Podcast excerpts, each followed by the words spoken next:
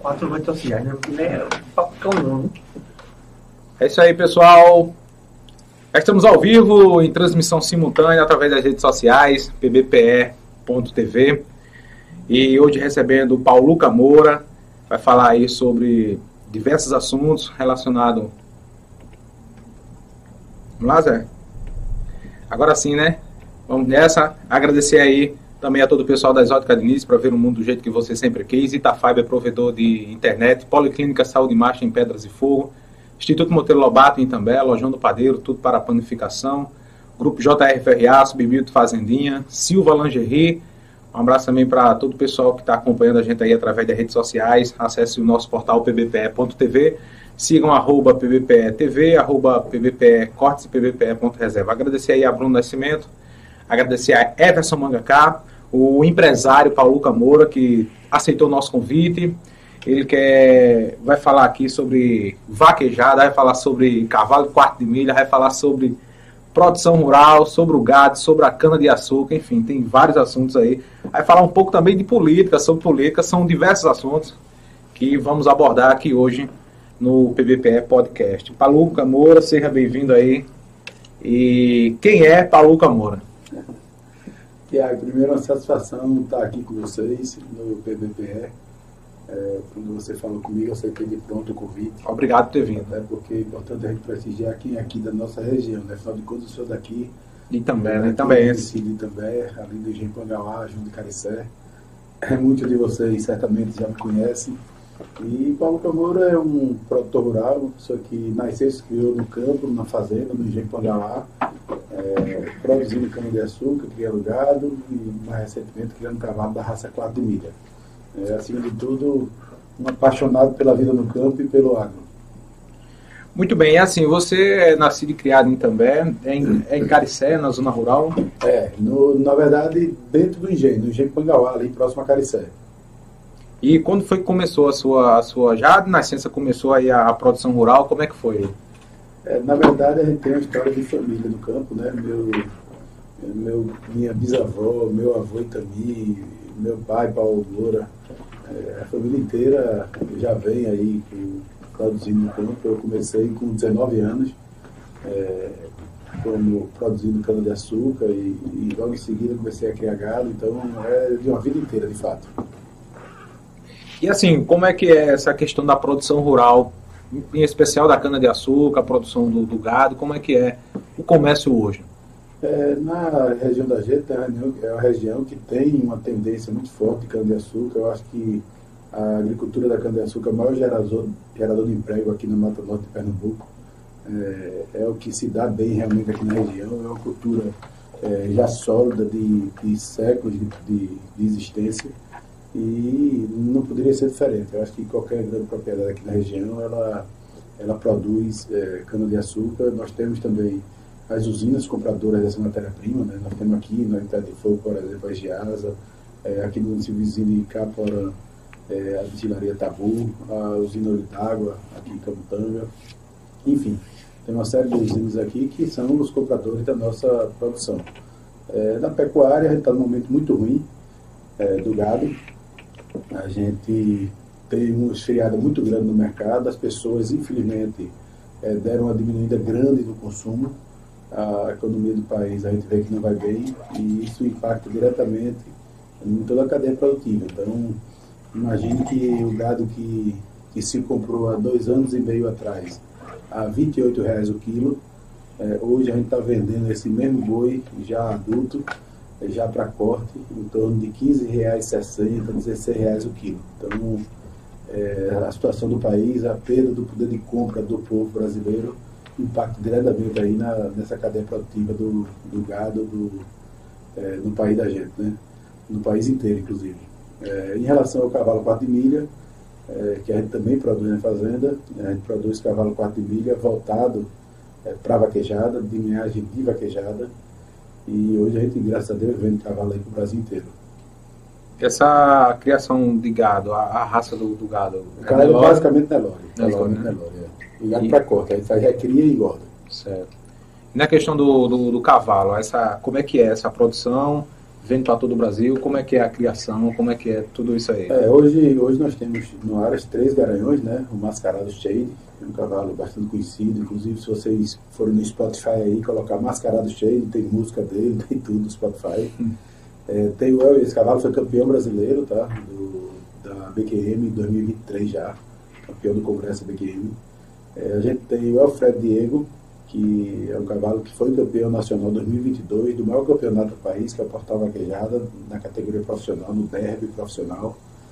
E temos o El Jet Bars, que é um outro garanhão, que é um craque, um cavalo que tem brilhado aí nas pistas, é, feito belas apresentações no Brasil inteiro, também correndo na competição na categoria profissional e ganhando os prêmios. Então, hoje a gente com esses garanhões e as matrizes que a gente tem de primeira linha, a gente produz potros e vende normalmente potros novinhos aí com seis meses, sete meses, assim que aparta. E graças a Deus quem compra tem voltado para comprar novamente, porque a gente tem tomado cuidado para produzir com muita qualidade, filhos de garanhões consagrados, é, premiados e em plena competição, e de matrizes também, que são por sua vez filhas de, de grandes cavalos e éguas já consagrados na vaquejada. Então é, a gente basicamente vende potros, né? produz potros e vende para aqui, para a região e para o Brasil inteiro. É, para quem quiser adquirir aí, né, tem as redes sociais, é Aras Mourão, né? É, tem, a, tem a rede social do Aras, que é Aras Mourão, é, que fica aqui em També, tá, gente? Tem o Mascarado Cheio, tem lá também, nosso Garanhão tem o Instagram dele, tem o Eljet Bars, que tem também o Instagram dele, e tem o do Alfred Diego, que é assim que se escreve, é Alfred Diego mesmo, que tem lá também no Instagram. Vocês podem acompanhar e ver lá o nosso Garanhuns e acompanhar o Armão, ver os pontos que nascem, ver o que, é que a gente tem lá de produção, é bem interessante. Muito bom, hein, pessoal? A, a cultura é, como é. O agro começa essa questão aí, né? É, legal. É, é para dar isso da gente, né? Na verdade, eu tenho uma família que tem uma história longa na vaquejada, né? E daí vem essa paixão, tá? Meu bisavô, Ibernon, eu sempre cito ele, é, já fazia vaquejada e corria vaquejada aqui em Tibaúba. É, meu avô Zequinha, meu avô Zé Abdo, meu pai e minha mãe, é, meus tios, quase todos competiram em vaquejadas, eu estou competindo, e agora meu filho, João Pedro, que tem 14 anos e que essa semana na vaquejada grande que houve Vitória Santo Antão do campeonato PEPB, não é PBPE, é PEPB, que é o segundo maior campeonato do Brasil. Olha aí. E meu filho, essa semana agora, domingo, foi campeão da categoria jovem é, aos 14 anos de idade. Então, é realmente uma tradição de família e daí que vem toda essa paixão pelo Esse PEPB é o que aí? É o... o campeonato é, PEPB de vaquejada. É o segundo maior campeonato do país hoje. Se quiser rodar para PVP, a gente, a gente, negocia aí esse, esse nome. A gente... Inclusive, esse campeonato PPB, é, na categoria é, profissional, em pontos da BQM, nós, dois garanhões nossos ficaram em primeiro e segundo lugar. O Eljetbar, até a penúltima etapa, eu não vi ainda o resultado dessa última, mas até a penúltima etapa a gente estava com o Eljetbar liderando o campeonato é, na BQM e o Elfred Diego em segundo lugar. Então, assim, é uma honra para a gente aqui, né? A gente que tem uma criação aqui em També e ganhar o mundo dessa forma. Então, hoje, dois garanhões do nosso Ares, treinados no nosso Ares por Hernandes Moura, que é nosso treinador lá, que lá também tem um centro de treinamento, então quem tiver seu cavalo para treinar para vaquejar tem também um centro de treinamento lá. E dois garanhões feitos aqui, dois cavalos feitos aqui desde, desde Potros, e hoje aí liderando o primeiro e segundo lugar do segundo maior campeonato do país. Coisa boa, hein? Essa questão de PFB é porque começa de Pernambuco para Paraíba, né? É, na realidade é porque esse campeonato ele tem etapas no estado de Pernambuco e etapas no estado da Paraíba. É. Tem no Sumé na Paraíba, tem, tem algumas etapas que são na Paraíba e outras no estado de Pernambuco. É. por isso que é PFB. A, B, a BQM, fala um pouco aí dessa. A BQM é a Associação Brasileira de Criadores é, de Cavalo Quarto de Milha. É, é a maior associação equestre da América Latina. É uma associação que tem mais de 140 mil associados. É uma associação que tem mais de 600 mil cavalos registrados, tá? sendo hoje, pelo último levantamento, é, o maior, a maior raça do país é o quarto de milha. E a BQM é a maior associação da América Latina, a maior associação equestre da América Latina.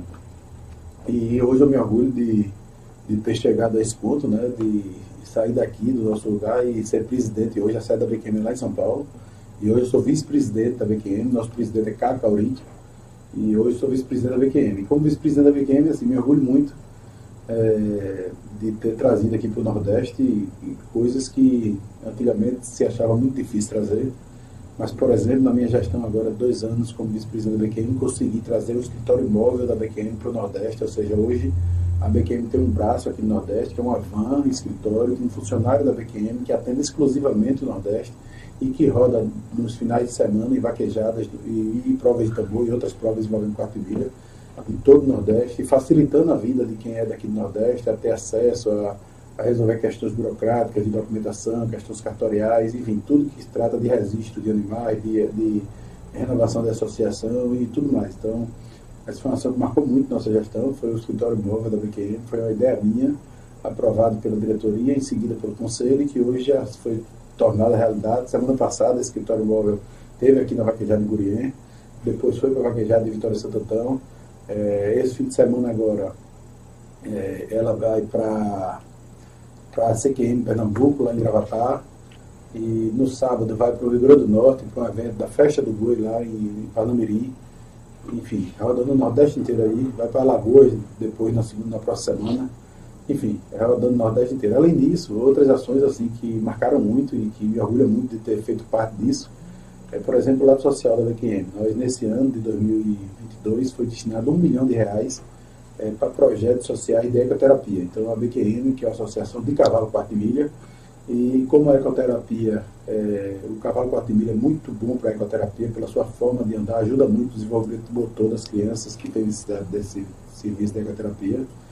É, nós conseguimos é, implementar na BQM, que já existia, mas era um programa bem pequeno. Hoje são 40 centros de ecoterapia espalhados pelo país inteiro é, que são parceiros da BQM, que recebem recursos da BQM para poder atender gratuitamente a crianças que não têm condição de pagar, que, que, que precisam desse serviço. A maioria delas, crianças que têm o ETE, né, transtorno do espectro autista, e que foi é muito claro isso, que com o convívio com o cavalo, eles melhoram absurdamente o, re, o, re, relacionamento com as pessoas, é, a cognição, a coordenação motora. Então é um trabalho incrível, assim, me orgulho muito de fazer parte, tá? É, outro trabalho legal, tá, contando há pouco, Tiago, é nós conseguimos é, a BQM, a BEVAC, junto com o Hospital do Amor, o Hospital do Câncer de Barretos, é, nós levamos a ideia de trazer um, mais uma unidade do Hospital do Câncer, só que aqui para o Nordeste. E esse sonho se tornou realidade. É, infelizmente não foi aqui para o nosso estado de Pernambuco ou da Paraíba, eu estou no meio aqui, Pernambuco, Paraíba. Está bem na divisa, aqui é, atrás é Pernambuco. Estou literalmente aqui no na meio. Na divisa, no meio, é. Mas aí, como o Henrique Prata, o, o pai dele, do, que é o, o dono do Hospital de Câncer de Barretos, como a família dele vem de Sergipe, de Lagarto, então acabou indo para Lagarto, mas veio para o Nordeste de qualquer forma, e, e nós conseguimos juntar todos os criadores de quarto milha do país, fizemos um leilão beneficente, onde cada um doou uma barriga de uma égua, um potro, um sêmen de maranhão, e os leiloeiros doaram o seu serviço, os assessores doaram a sua mão de obra, enfim, fizemos um grande leilão que arrecadou 1 milhão e 800 mil, 100% doado para a construção do Hospital do Câncer, é, que está sendo construído, já está praticamente pronto lá em Lagarto, a gente já tem uma ala funcionando, inclusive, e tivemos o orgulho também de, dessa ala se chamar a ala 4 de milha de vaquejada. Então, mostrando a vocês também um pouco do lado social da BQM, do lado social da BEVAC, do lado social é, do cavalo quarto de milha, né? além, lógico, da geração de emprego e renda, que é, a vaquejada, que é o, onde mais é usado o quarto de milha aqui no Nordeste, é hoje o segundo maior esporte do país e um grande gerador de emprego e renda. Nessa questão aí do segundo é o melhor que é o segundo maior esporte do Brasil, né? Isso. É o, é o, vocês devem saber, o Brasil só tem dois esportes que são genuinamente brasileiros, tá? O futebol de salão e, a vaquejada. E a vaquejada. O futebol, ele não, o futebol de campo ele não é brasileiro. O futebol de campo não é brasileiro. O futebol de salão sim, foi nascido, foi surgido no Brasil. E a vaquejada, que é genuinamente brasileira, nordestina e ganhou o mundo aí, hoje se tornando o segundo maior esporte do país. Agulha muita gente que é nordestina, é, é uma coisa que vem da cultura nordestina. A nossa, a nossa terra aqui, né? Nosso, nosso campo, nosso e, recanto, né? O Nordeste. Isso aí, isso aí. E, a, e a, essa questão aí da, da a vaquejada, ela tem, já em alguns países já pratica a vaquejada? Não, não. Ela, Só no Brasil mesmo? ela começou no Nordeste, especificamente, uhum. e, e, hoje eu posso dizer que já ganhou o Brasil inteiro, tá? Uhum.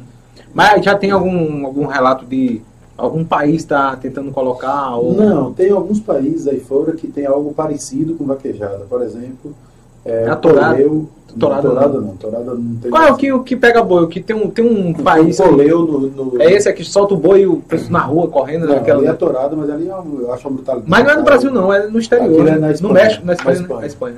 É aquilo eu acho uma brutalidade, Uhum. porque no final acaba o touro morrendo, então, eu, assim, eu acho uma coisa brutal, uma coisa que a gente não pode comparar aquilo com vaquejada, tá? É importante deixar muito claro, as pessoas às vezes misturam tudo e juntam farra de boi com tourada, com vaquejada, são coisas totalmente diferentes. tá? A farra do boi, que foi extinta no país, aqui no Brasil, a tourada, é, lá na Espanha, com todo respeito a eles, é, eles terminam com a morte do boi. A vaquejada não. A vaquejada é um esporte que hoje é, existe uma lei federal, nós conseguimos aprovar uma emenda à Constituição, depois uma lei regulamentando essa emenda.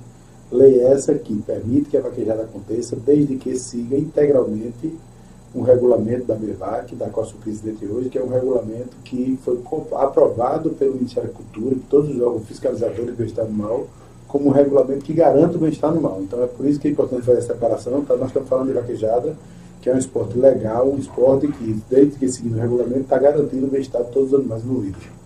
Legal, muito bem.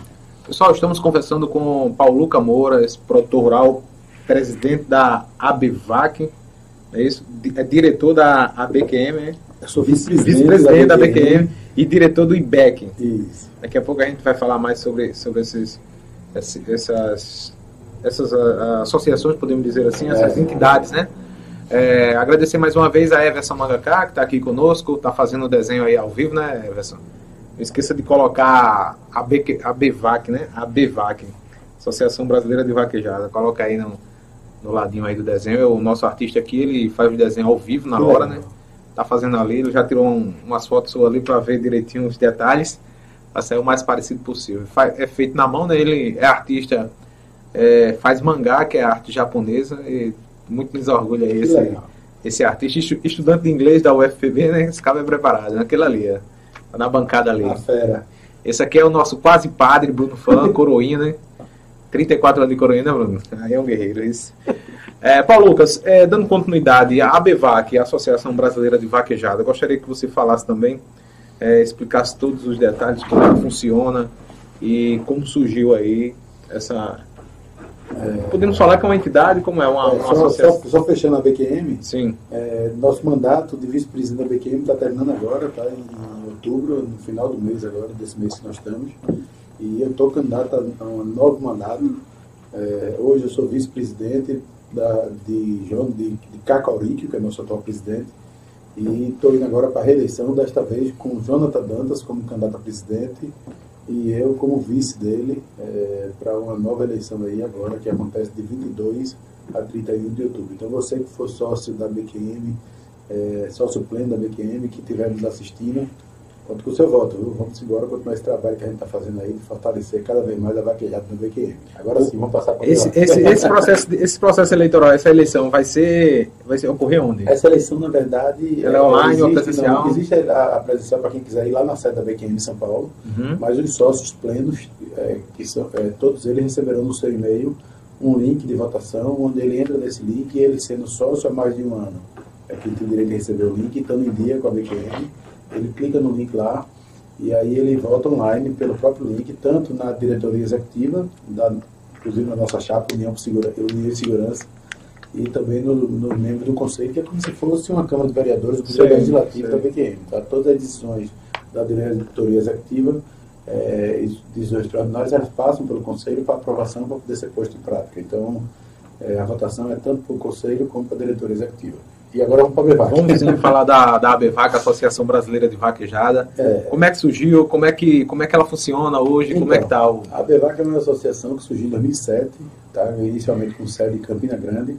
É, na época, Ivandro Cunha Lima, o saudoso Ivandro Cunha Lima, é, foi nosso primeiro presidente. E tivemos também Geraldo Estrela, lá de Petrolina, é, que é um dos empresários, inclusive, do cantor é, Tarcísio Alcoderron, é, enfim, vários outros. É, foi presidente da BEVAC. Mas em 2015, quando nós tivemos aquele grande problema que começaram a querer discutir a legalidade da vaquejada, foi que a BEVAC tomou uma dimensão assim nacional realmente. Apesar dela sempre ter sido a Associação Brasileira de Vaquejada, mas a associação que estava muito resumida aqui a Campina Grande, a Paraíba.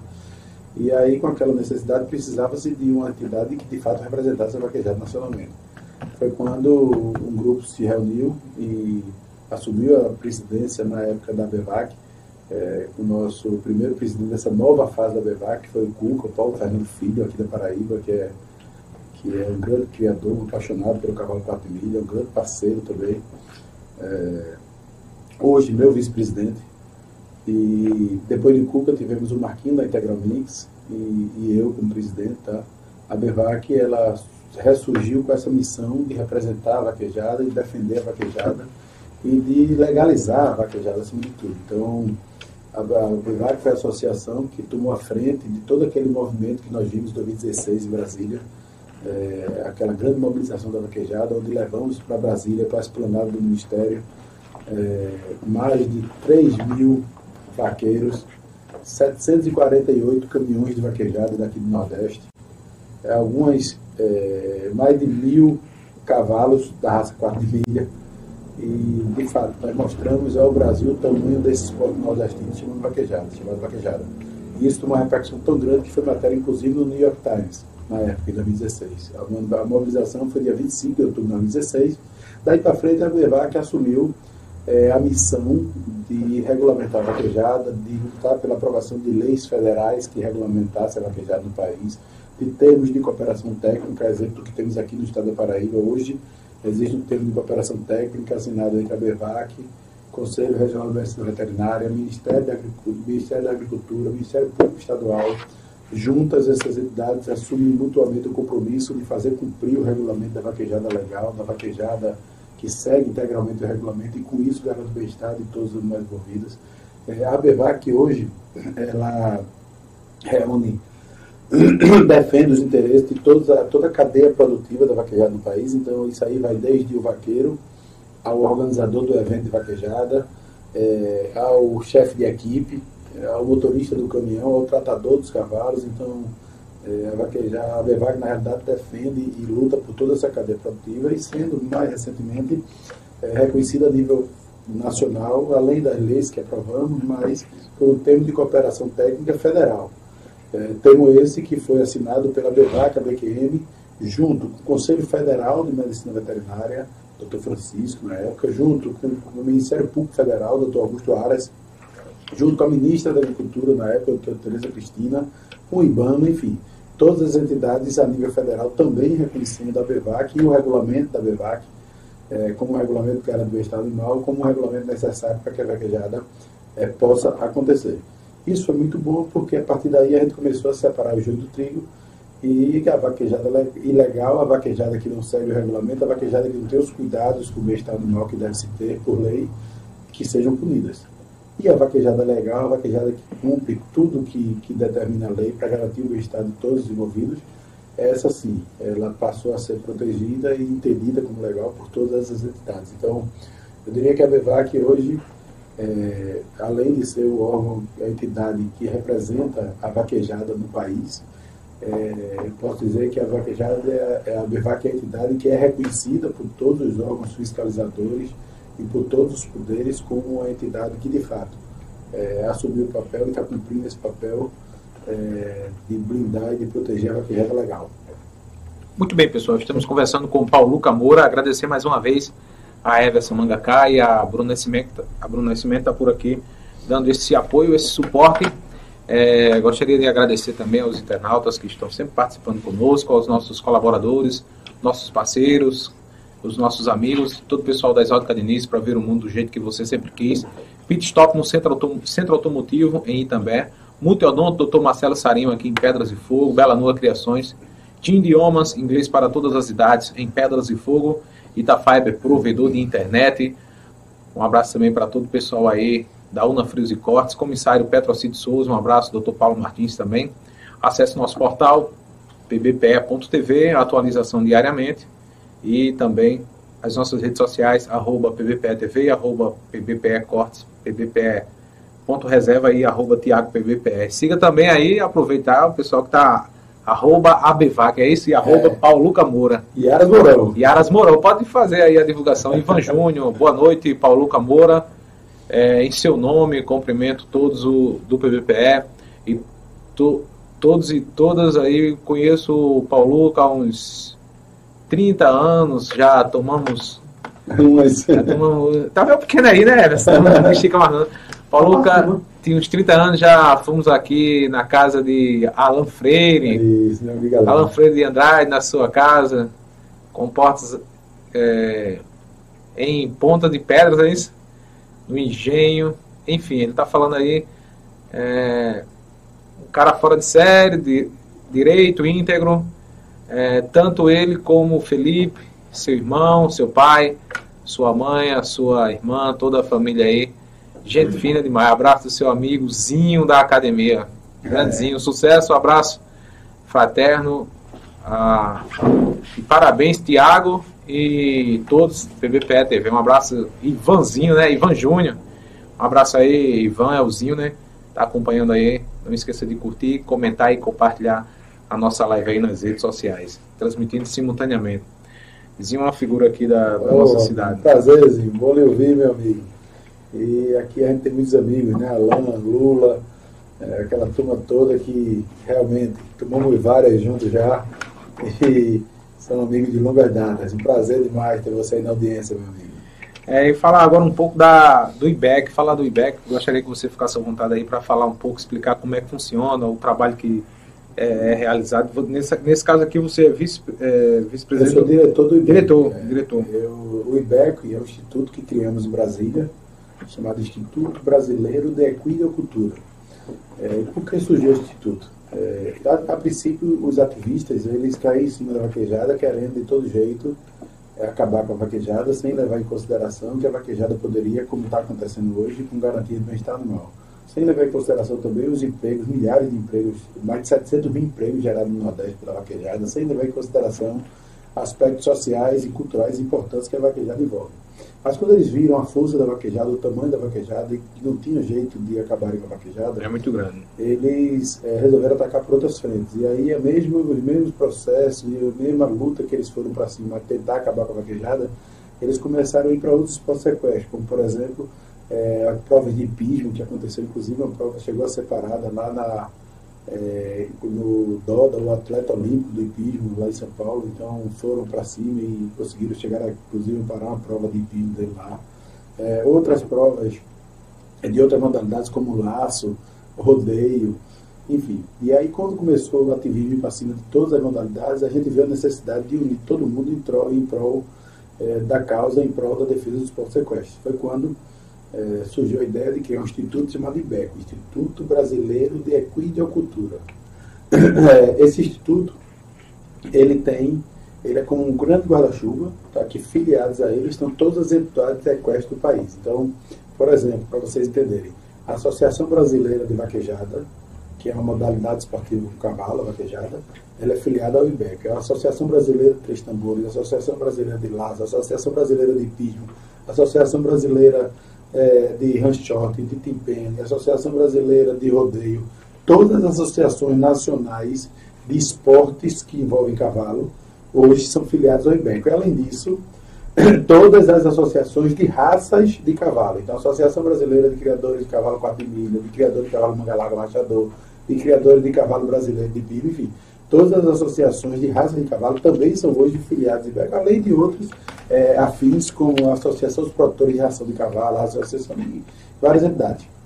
Então, o IBEC, ele hoje, ele representa uma cadeia produtiva, que nós chamamos a cadeia produtiva do cavalo, e que para vocês terem uma ideia do que isso significa, é, nós contratamos um estudo da Exalc, agora recentemente, está para sair esse estudo, e esse estudo mostra que já tem alguns números preliminares que temos, tivemos acesso, e essa cadeia produtiva toda que eu falei para vocês, elas significam hoje 34 bilhões de reais na economia do país.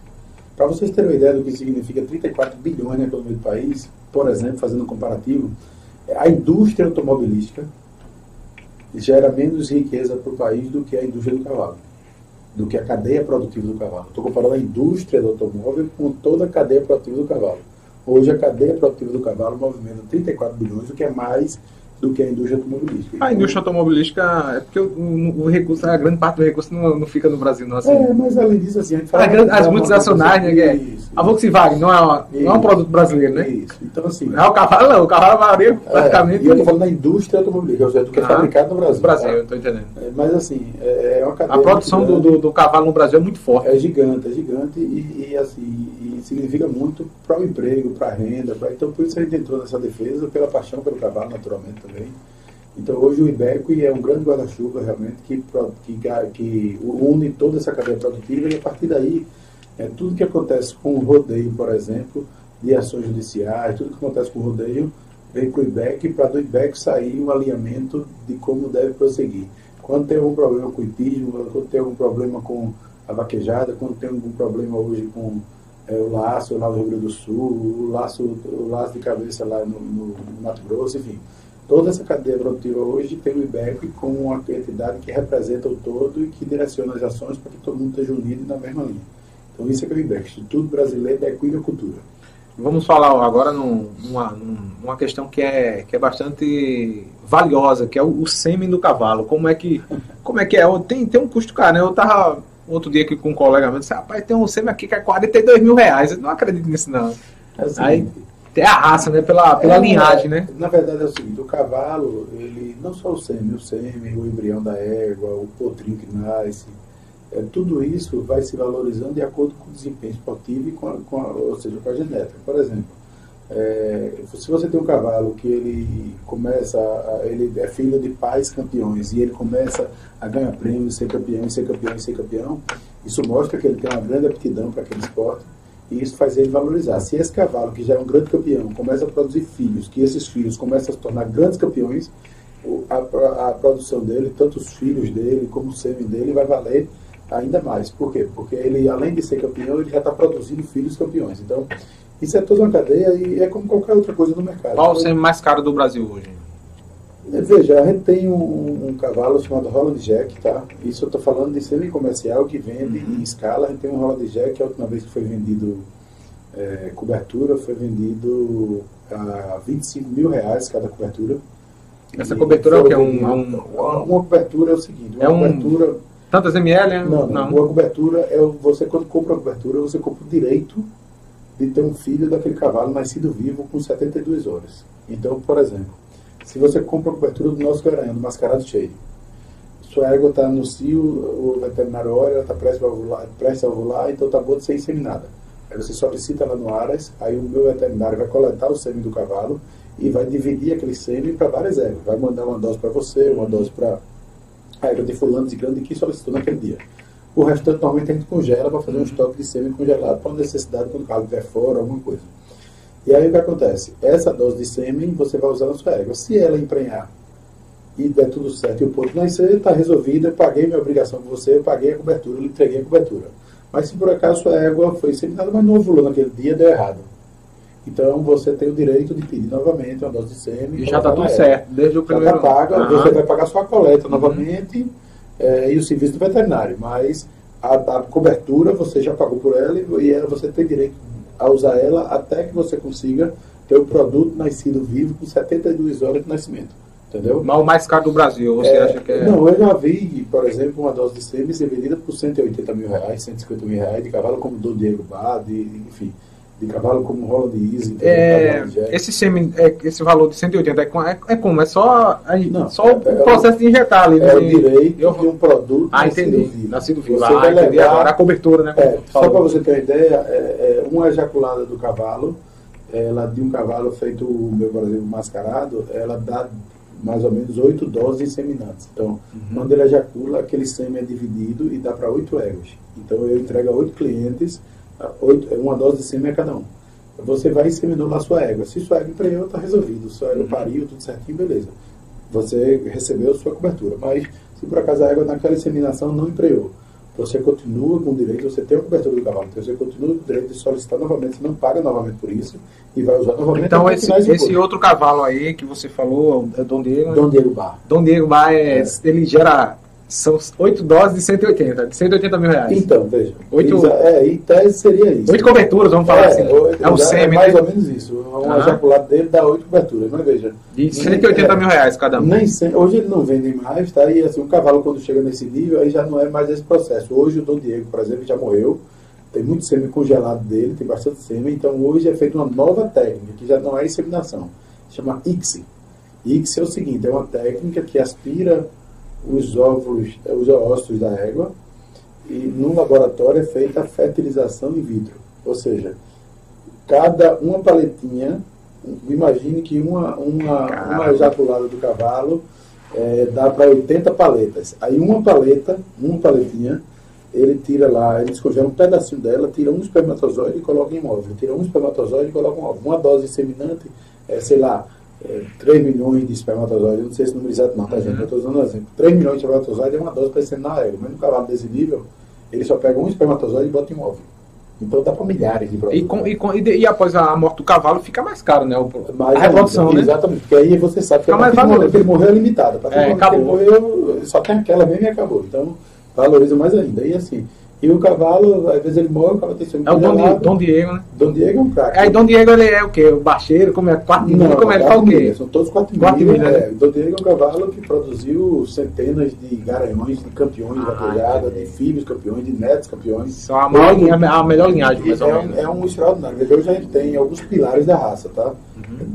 Voltados para a vaquejada, que é um Dom Diego Bar, um Roxão, um Roland Easy, um Apollo VM, um Eternally Fred, esses são todos cavalos que já morreram, mas são cavalos que deixaram um legado gigante. O, o por exemplo, o, o Rochão, que é um dos tops hoje do Brasil, é um cavalo que ele foi campeão de vaquejada, ele produziu filhos campeões, ele hoje ainda é o cavalo que líder das estatísticas da BQM, ou seja, que tem mais pontos na BQM, os filhos dele. E hoje o Dom Rochão, filho dele, está empatando com ele como segundo lugar de líder da estatística. Então ele, além de ser um grande produtor, ele já tem filhos que são grandes produtores. Então, assim, quanto mais resultados, mais valorizado.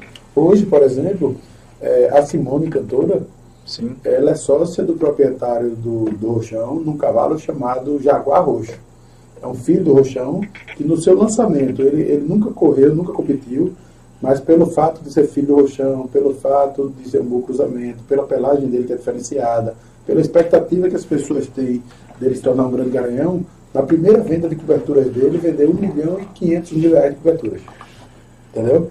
Então, assim, é, é, esse é um mercado que hoje você tem como saber o que vale, porque quando se trata de um cavalo feito, um filho do roxão, um jaguar roxo, com pelagem diferenciada, um cavalo lindo, um cavalo que tem uma morfologia especial, que tem donos que todo mundo sabe que irão investir nele, acaba que valoriza bastante é o ponto de ele, um ponto com dois anos e meio, vender um milhão e meio de cobertura. Entendeu? E sobre a, a, vida, a duração de vida, o cavalo, ele nasceu hoje, quantos anos? Ele é, o cavalo tem uma expectativa de vida, veja, vamos falar primeiro de vida esportiva, tá? Então, uhum. o normal o cavalo competir até 17, 18, 19 anos, 17, 18, 19 anos, mais ou menos, de competição. Na reprodução, é, o cavalo, gente tem, tem caso aí, cavalo com 22, 23, 24 anos. É, tem o caso do Rochão, que com 27 anos ainda coletava sêmen e ainda reproduzia. Mas assim, normal é 24, 25 anos. É, assim como para as éguas também, para dar óvulo, para ovular. E a expectativa do vídeo do cavalo é em torno de 28, 30 anos. Tá? No máximo 30 é, anos. Se for bem cuidado, só ficar ali é, na... O cavalo a partir de 25 anos é que está no físico da vida. Entendeu? Ah, entendi. Entendi. E agora vamos falar um pouco sobre política, né? Já, já indo para política não é hoje em dia ninguém fica não fica fora da ninguém fica fora da política, né? Todo mundo tá na política. Não é diferente de, de Paulo Camora, que inclusive ele já foi vereador da cidade de Goiânia, aqui na, na Mata Norte de Pernambuco. Antes dele falar da, da política, dar início aí a fala da política, só apertar aí, Bruno, no, no botãozinho do lado que para ativar a bateria. Everson tá finalizando aí o desenho, Everson. Vamos ver como é que. Vamos ver se ficou parecido mesmo, né? Everson Mangacal, nosso artista aí. Traz aí, Everson, por gentileza. Coloca aqui, Bruno. Deixa, deixa eu ver se ficou parecido. Deixa eu ver aqui. Olha aí, pessoal. Esse foi ao vivo, é feito na hora. Né? Feito na hora aqui. Mostra aí. Não sei se ficou muito parecido, não. Ele falou que vai dar uma olhadinha aí. Coloca aqui, Bruno. Bruno, por gentileza, aqui nessa câmera aqui. Se ficou. Pode mostrar aqui, Baluca? Ele fez na hora ali, ele não, não, não, é, não é foto não, ele faz na hora assim. Foi. É aqui ou aqui? É, na, tá pode ser na rua, pode, pode mostrar isso, né? Corta aqui pra ele aqui na outra. Aí, aí. Pronto. Olha aí, vamos ver se tá parecido. Tá, tá parecido. Legal. Parabéns. Isso daí, é, você leva isso aí, Paulo? Que a gente tira só uma foto aí, um retrato e você. Legal. Você leva esse, esse, esse aí pra uma, uma, uma singela lembrança, né? Que bacana. E Everson fez aí. A, fez ali ao vivo na hora, é olhando e fazendo. É, não tem. Muito bom. Não tem muito mistério, bom. não. Ó, Lucas, sobre a, sobre a política, né? A política precisa de. A gente precisa da política para praticamente tudo, né? É verdade. Praticamente tudo em nossas vidas. Né? Não seria diferente aí que você é, é diretor, é presidente, é vice-presidente, enfim. Tudo é política. Tudo é política. É, tem um processo eleitoral em tudo, né? Na é. associação, na, na direção, enfim. E você foi vereador na cidade de Goiânia. Como é que foi essa, essa sua entrada na política? Por que foi? E a experiência que você leva para a vida? Como foi essa experiência política? É, na verdade, assim, eu, eu, eu sempre defendi que através da política a gente consegue fazer as coisas que mudar a vida das pessoas, que dá nossa contribuição para a sociedade como um todo. É muito fácil é a gente cuidar do nosso, a gente cuidar da nossa vida. Mas eu acho que cada um de nós tem a missão de olhar para o lado, de olhar para o próximo, de tentar fazer algo que repercuta na vida de alguém. Tá? Tem um caso muito interessante, eu estava no para cá, recebi uma ligação de uma doutora Zumira. Ela é de Camaçari, na Bahia, e ela me disse um negócio que me emocionou outro dia, e hoje, por acaso, eu lembrei que ela acabou, ligou para mim um pouco, é, me agradecendo aí. É, mas é uma pessoa que eu não conhecia, não sabia quem era, ela apenas apresentou, mandou para mim um projeto de ecoterapia que tinha lá em Camaçari, eu levei essa ideia para a BQM e hoje o centro de ecoterapia dela atende dezenas de crianças que não teriam condições de ir para uma ecoterapia pagando. E esse ano agora, em, dois meses atrás, uma criança que saiu lá do centro dela, é, para atleta, tá? É, foi campeã nacional de três tambores de São Paulo através, a partir de um projeto nosso. Então eu acho que isso é política, é a gente, é a gente fazer o bem sem olhar quem, é a gente tentar dar nossa colaboração pelo próximo, pela sociedade como um todo.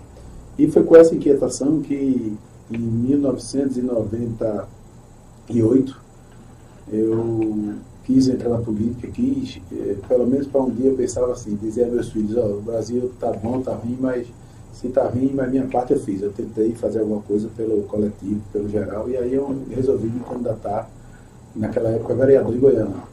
E fui eleito vereador com 20 anos de idade, mais ou menos 21 anos.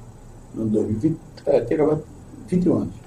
Fui eleito vereador é, em Goiânia e cumpri o um mandato de vereador. Me orgulho de ter sido vereador, porque de fato eu fiz o que eu me propus a fazer.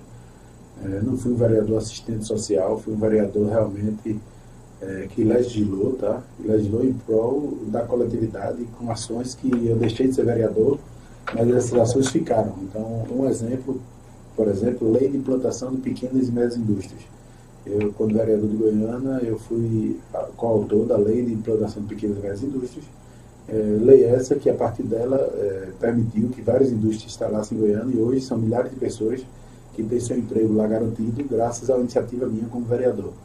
É, esse é o trabalho de vereador que eu acredito, esse é o trabalho de vereador que eu sempre. Só com projetos, né? Propondo é, projetos. Projetos que ajudem a todos, porque não adianta eu ser vereador e, e, eu fazer alguma coisa por você, particularmente, eu fazer alguma coisa por uma pessoa, eu, eu, eu pagar uma cesta básica para você, vai resolver esse problema no momento e depois. Então, eu sempre defendi que a gente tem que, na política, a gente tem que procurar ter ações que a gente dê a vara, dê a linha, dê a isca e ensine o cara a pescar. E ele vai pescar com a própria mão, porque o trabalho de quem fica o homem, a gente tem que valorizar isso. E foi isso que eu tentei fazer. Então, por exemplo, essa lei permitiu que várias indústrias, pequenas e médias indústrias fossem instaladas em Goiânia, geraram emprego lá, e ninguém precisa pedir um favor para o Luca para trabalhar numa daquelas empresas. As empresas estão lá e tem um critério é, para que as indústrias fossem instaladas, e um dos critérios era garantir realmente o emprego em pessoas de lá, é, pessoas da região, pessoas que é, que morem na região, enfim. É, além disso, outras ações, como por exemplo, na época o Hospital Belarmino Correia, é, que era um hospital que hoje já não está tão bom novamente, mas na época estava muito ruim, e eu optei como uma das missões do mandato, em vez de estar todo dia levando gente para o hospital, era trazer o hospital para Goiânia. Então, na época eu consegui com o governador do estado, o governador Jair Vasconcelos, uma reforma e ampliação do Hospital Belarmino Correia, que 2002 ou 2003 tornou-se a Policlínica Regional, um atendimento extraordinário. Infelizmente, depois deixaram para lá e, e, voltou a ser não tão bom como deveria. Eu acho que essas são as ações que o vereador fazer. Isso é que eu tentei fazer nos meus quatro anos como vereador de Goiânia. Me orgulho muito de ter sido vereador por ter feito um trabalho perene. Um trabalho que eu deixei de ser vereador, mas o trabalho ficou à disposição das pessoas. Tá? Isso que eu acredito. É, depois disso, eu não fui candidato à reeleição. Eu tinha 24 anos, 23 anos terminei o mandato e, lógico, eu precisava cuidar do meu negócio, eu tinha pretensões de casar e ter filhos e eu precisava, eu não queria depender da política para construir minha vida. Então eu fui cuidar do meu negócio, fui cuidar da minha vida. Até que em 2016 eu fui convidado para ser candidato a vice-prefeito na chapa de Edvaldo Soares. Fizemos uma campanha bonita, é, tivemos 18.890 votos é, em Goiânia, em 2016. Foi uma eleição linda e me orgulha muito de ter tido 18.890 pessoas que saíram de casa para me dar um voto, para dar um voto de confiança. É, a gente pode não ter ganho a eleição, mas eu ganhei muito, de um aprendizado gigante e, ganhei confiança de muita gente. Porque não é fácil, né? você ter 18.890 é pessoas sair de casa e votar em você. E foi mais uma passagem minha na política partidária. Até hoje eu continuo presidente do partido, em Goiânia, sou presidente do PSD em Goiânia, mas é, no momento estou afastado da política partidária e estou me dedicando mais a essa política social, a política do cavalo, a essa política de geração de emprego através do esporte equestre, sabe? É nessa política que eu estou você já foi, nesse momento, você já foi continuando e cuidando do meu negócio, lógico que é o que me sustenta, sustenta meus dois filhos. Hoje eu tenho um de 17 anos, um de 14, e são dois rapazes já, um já está na faculdade, e quem sabe, né, quando essa missão dos filhos estiver bem caminhada, a gente volta aí para a política. É, é, verdade, porque tem que organizar a família, a, os filhos, né, deixar tudo encaminhado, e agora eu posso voar. Os filhos já estão colocados, eu posso eu, voar. Eu, eu me preocupa muito, sabe, a pessoa que, as pessoas que querem fazer de política o meu de vida. Eu acho que... Não pode ser. Eu acho que a política tem que ser um mecanismo de ajudar o próximo, um mecanismo de se doar. Eu hoje sou presidente, por exemplo, da BEVAC, e a BEVAC não tem salário para presidente. Eu faço por opção, eu faço porque eu quero contribuir com um esporte que eu acredito que é um esporte socialmente correto, que é um esporte que culturalmente é, marca o nosso Nordeste, nosso país. Hoje eu sou vice-presidente da BQM, eu não tenho salário como vice-presidente da BQM. Eu sou vice-presidente da BQM por opção, porque eu sou um apaixonado pelo cavalo e quero contribuir para que o cavalo seja cada vez mais forte. Uhum. Então, assim, eu acho que a política deve ser vista dessa forma. Eu acho que a gente tem que estar organizado pessoalmente para dizer agora eu tenho condições, como eu fiz lá atrás em 2000, em 2000 eu, eu não dependia, não tinha uma patativa para dar de comer, como diz a história, então eu podia realmente me dedicar integralmente, eu tinha o que eu tinha, dava para eu viver, e eu podia me dedicar à política com uma forma de fazer o bem ao próximo. Então, eu penso, quem sabe um dia voltar à política, mas é como eu estou dizendo, uma tranquilidade de dizer, eu tenho o meu garantido aqui, eu vou fazer isso para fazer o bem ao outro, entendeu? E nessa questão aí na, na, na, política, ainda sobre a política em Goiânia, como é que você vê hoje o cenário? O que é que você acha do cenário atual do Goiânia? É, veja, Estamos eu, na, na pré-campanha, é, né? Estamos aí na pré-campanha, então eu tenho recebido algumas ligações. É, sinceramente, eu não parei ainda para analisar como está a situação. Eu sei que tem o prefeito atual, o Eduardo Nório, que as pessoas têm falado bastante. É, não entendi bem ainda se ele vai poder ser candidato, se ele não vai. Tem uma discussão muito grande na cidade de Goiânia é, uns dizem que ele pode sim ser candidato, porque dizem que não foi considerado uma reeleição. Ele assumiu o mandato anterior, era visto Evaldinho, assumiu interinamente, essa, essa é o que uma parte alega, e que aí ele foi eleito a primeira vez nesse mandato, então ele poderia ser candidato à reeleição. Outra linha é, diz que não, que ele, como ele passou praticamente o mandato inteiro, o então prefeito Evaldinho afastado, e ele assumiu praticamente o mandato inteiro, menos sendo vice, então já seria considerado a reeleição, não poderia. Então, assim, está muito tumultuado ainda. Eu não sentei, não parei para sentar para entender. É uma questão jurídica bem burocrática, é, né? bem, bem delicada de ser assim, é lógico que ele é o mandatário, ele é o prefeito do município e, e a partir dessa posição é que a gente sabe todo o desenrolar das coisas para frente, né? Assim, é, é, mais ou menos por aí. É, Paulo, assim, se você. A gente faz uma. Essa aqui é uma pergunta bem assim. Pegar de surpresa. Se você pudesse mudar o mundo, assim, o que é que você faria?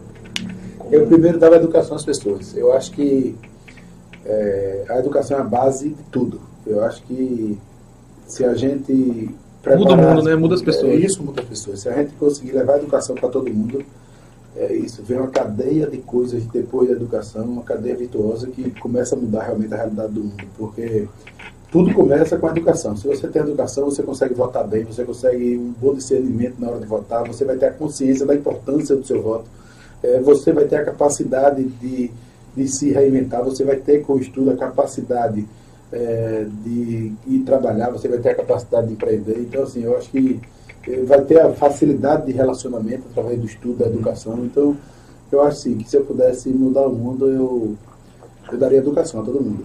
Eu, eu faria por onde tem uma sociedade é, mais preparada, uma sociedade, como de modo geral, educada, mais, esclarecida. Bem esclarecida. E aí sim, a partir da educação e esclarecimento, eu tenho certeza que as oportunidades viriam para todos. É verdade. E falando aí nessa questão educacional e questão de oportunidades, é, eu já fiz dois processos de, de RH. No, eu não sou formado em RH nem nada, mas eu atendi dois clientes. Ó, duas empresas que veio para aí também, falou, estou precisando de tantas vagas. Um precisava de duas vagas e outro precisava de uma. Ó, faz um, uma seleção para mim, tu conhece muita gente aí nas cidades. Aí duas empresas de fora chegaram aí, é, eu divulguei o meu número do WhatsApp e, e pedi para o pessoal enviar os currículos. Nessas duas vagas eu recebi em média de 100 currículos e 90% não tinha, não encaixava na, na vaga. Infelizmente, assim, a falta de educação ali não está preparado para a vaga. Aí, que... E na outra eu recebi bem umas 70, também poucas vagas. Assim, poucos currículos para encaixar, assim. Não tem, assim, tem uma vaga, mas cadê o pessoal capacitado, curso técnico, alguma coisa, falo, experiência informática. E quando eu falo educação, habilitação. Às vezes a pessoa diz, mas e a fome? Sabe? E a fome? E a saúde? Gente, é, a minha visão é que tudo é importante, mas tudo parte da educação. Na hora que você tem uma boa educação, você vai ter a oportunidade de emprego. Na hora que você tem uma boa educação, você tem a oportunidade de empreender. Na hora que você tem uma educação, enfim, eu acho que a educação é, é, a base de tudo, realmente. É verdade. É verdade. Paulo, que a gente agradece aí a, a, sua participação aqui no PBPE Podcast. Agradecer aí a Everson Mangaká, a, a Bruno Nascimento, o pessoal que está colaborando aqui conosco, o pessoal que ficaram aí na live. A live vai ficar salva nas redes sociais. E eu gostaria que você ficasse à vontade aí para as considerações finais. É, estamos aí a, uma hora, né? Versão de live, de conversa, batendo papo aí. Você falou um pouco da sua trajetória, falou um pouco aí da, das suas atividades, produtor rural, empresário, enfim. É, defendendo aí a BQM, a, a BIVAC, IBEC, essas associações, enfim, é, instituições que é importante para a vaquejada, para para a cultura, para a economia, para enfim, para muitas coisas aí. E eu gostaria que você ficasse aí à, vontade para as considerações finais. Se ficou faltando aí abordar algum ponto importante, você fica à vontade também para falar, para esclarecer, enfim. Fica à vontade eu aí. Eu quero agradecer de coração aqui o convite de vocês, tá? É sempre um prazer poder falar para pessoas aqui da nossa região. É, Paraíba e Pernambuco e o Brasil, né? É, eu, eu hoje sou um pouco paraibano, um pouco pernambucano, então eu estou bem no meu lugar. Porque é verdade. Hoje eu moro no engenho aqui também, de Engenho Pangalá, e tenho um apartamento de João Pessoa, fico indo e vindo, meus filhos de João Pessoa, então eu sou Pernambuco paraibano, eu diria. É um prazer estar aqui realmente na minha terra, na minha região, falando para pessoas que eu tenho certeza que são pessoas que são do nosso dia a dia, do nosso meio, que nos conhecem e falando um pouco da nossa vida, né, batendo esse papo descontraído é e falando de assuntos que eu espero que, que traga uma nova visão para você que está assistindo, de assuntos que talvez você nem conhecia, nem nunca ouviu falar sobre é, cana-de-açúcar, sobre gado, sobre cavalo, sobre vaquejada, sobre reprodução equina, né? Falando tanta coisa. É verdade, é verdade. Então, eu espero realmente que, que essa minha participação aqui tenha contribuído para a vida é, de vocês que, que estão nos assistindo e que a gente tenha mais oportunidade de bater papo, deixar sempre à disposição. Espero que, que vocês tenham gostado. Sim, com, e, e divulgar mais a vaquejada. A gente isso tem que... aí. Eu quero que deixar aqui o convite para quem quiser comprar um ponto quarto bilha, vamos lá no Aras Mourão. Pode seguir aí, divulgar redes sociais. Né? Vamos lá, seguir todo mundo aí, seguir arroba Aras Mourão. É, Mascarado Shade, o Jet Bar, o Fred Diego. No Aras Mourão você encontra tudo lá. É verdade. Viu? E, mais ordens. E em breve, breve trazer Dona Messi Amora também para contar um pouco da história de e, empreendedorismo. é uma grande mulher, uma grande empreendedora, uma pessoa que eu posso dizer que, que mudou a realidade aqui dessa região. É, que falando em capacitação, né, uhum. que conseguiu fazer uma fábrica num lugar que não tem tradição de costura, é, que conseguiu pegar mulheres, que treinar mulheres do zero, mulheres que não tinham noção de costura industrial. Tem uma formação assim de, e, na área, né? E mesmo assim conseguiu capacitar um grande time e, e criar uma marca, a Marie Messier, é, que ganhou o Brasil e hoje ganhou o mundo. saindo daqui de Itambé, saindo daqui do Nordeste. É um orgulho pra gente, hein? E estando lá de igual para igual com as grandes marcas da França, que é onde é lançada a, a moda no mundo, de Nova York, dos Estados Unidos, enfim. É, minha mãe que é um orgulho para mim, de verdade. É uma grande pra mim também, porque eu sou itambeense, natural também como você, sou nascido e criado aqui também. É um orgulho para não só para mim, mas para todos os itambeenses, essa grande empresa que divulga também para o mundo inteiro. Né? A, o PVPE também tem essa. A gente já teve um vídeo aí que alcançou 30, é, 30 milhões de visualizações e 45 milhões de pessoas e atingiu vários continentes. Esse, Que legal. a gente já soma quase 300 mil pessoas nas redes sociais e é importante essa divulgação também de também, além da Ma, Ma, Marie Messier. Marie Messier, né? Dona Messia Moura, que também que divulga E pra- vaquejada, se vocês verem, a vaquejada. se é. vocês verem E quase 100 mil, né? de vaquejada, É estourado, é estourado. Agora, quando você vai ver lá, vem a representação de Itambé, vem o Pernambuco na pista. É, bom, bom. E, são- e repercute no Brasil inteiro É também a questão da vaquejada. Na outra publicação lá da Dora Moroso, é meu filho, Uhum. É, foi inclusive tem uma vaquejada aqui também, né, que na verdade foi chamada como vaquejada de Camutanga, no Parque LV ali, mas ali no lugar da pista de vaquejada é o município de Itambé. E Sim. meu filho também foi campeão lá, foi da categoria Mirim, foi campeão sem rachar com ninguém, campeão sozinho. Eu, eu até no discurso disse que era um orgulho de ter meu filho campeão na vaquejada aqui na minha terra. A única boa, vaquejada que tem boa. também, né? Tinha a vaquejada de seu Ninho antigamente, a vaquejada que era muito tradicional aqui. Era bom ali, era bem, bem é, centralizado, né? de Um grande amigo. E, e hoje tem a vaquejada ali, que diz se é a vaquejada de Camutanga, mas é, o parque é aqui, do lado de cá também. E, É de quem aquela vaquejada ali? é de Lula Veículo. Lula Veículo, ah, Lula É, Veículo. E aí, meu filho foi campeão agora aqui também na vaquejada, né? Então isso é, é orgulho pra gente. E você não pretende botar a vaquejada, não, né? Tem o Aras Moron, mas não. Tem Eu um tenho áreas, tem o parque de vaquejada que serve mais para treinamento dos cavalos, tá? Mas já teve já vaquejada, E né? já, eu, eu todos os anos, meu aniversário é 14 de novembro, e, e todos os anos, durante seis ou sete anos, eu fazia uma vaquejada lá pequena, para convidados, para mim, que dá muito trabalho, sabe? Eu tô entendendo, né? trabalho e, e o foco é. Organizar é trabalho. É, meu foco no Áreas é a criação, de fato, Sim. não é a competição. A competição é fora. A competição dos cavalos são treinados aqui para competir nesse mundão afora. Tô entendendo. Paulo, muito obrigado, meu querido. Satisfação, Sucesso né? na sua vida aí, como empresário, enfim, na família, em todo lugar que você for aí, esse cara bacana. Gente fina atendeu aí o nosso convite, figura simples, camarada, boa gente, e a gente agradece mesmo, sucesso na sua vida aí. Obrigado. E agradecer a Bruno e a Everson mais uma vez. Até o próximo PBPE Podcast. Amanhã tem Odilma Barbalho. E gostei do desenho. É, o desenho tá aí, é. Vai, vai pro quadro da minha casa. Coloca aí, Emerson. Aí, o desenho.